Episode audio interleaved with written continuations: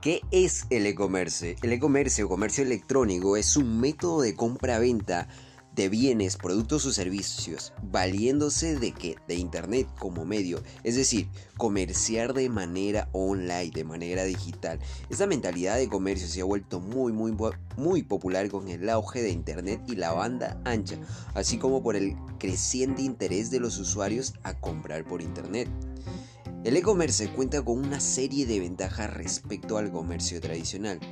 Esas ventajas, una es la disponibilidad 24 horas durante los 365 días del año para el cliente. Eso quiere decir que siempre está abierto porque es totalmente online, a diferencia de los comercios tradicionales. No existen barreras geográficas para el cliente, lo, se puede vender en cualquier parte del mundo. Ventaja competitiva respecto del comercio tradicional. Posibilidad de segmentar a los clientes al trabajar online, mejorando la comunicación y lanzando campañas especializadas. Esta es una de las ventajas muy muy tremendas porque tú puedes segmentar al tipo de clientes que estás buscando. Edad, especificaciones, lugar y todo eso.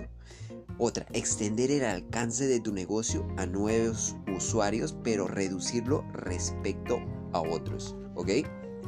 Tipos de e-commerce. ¿Qué tipos de comercio existen? Existen distintos tipos de comercio dependiendo de la naturaleza de sus transacciones y de la forma en que generan ingresos.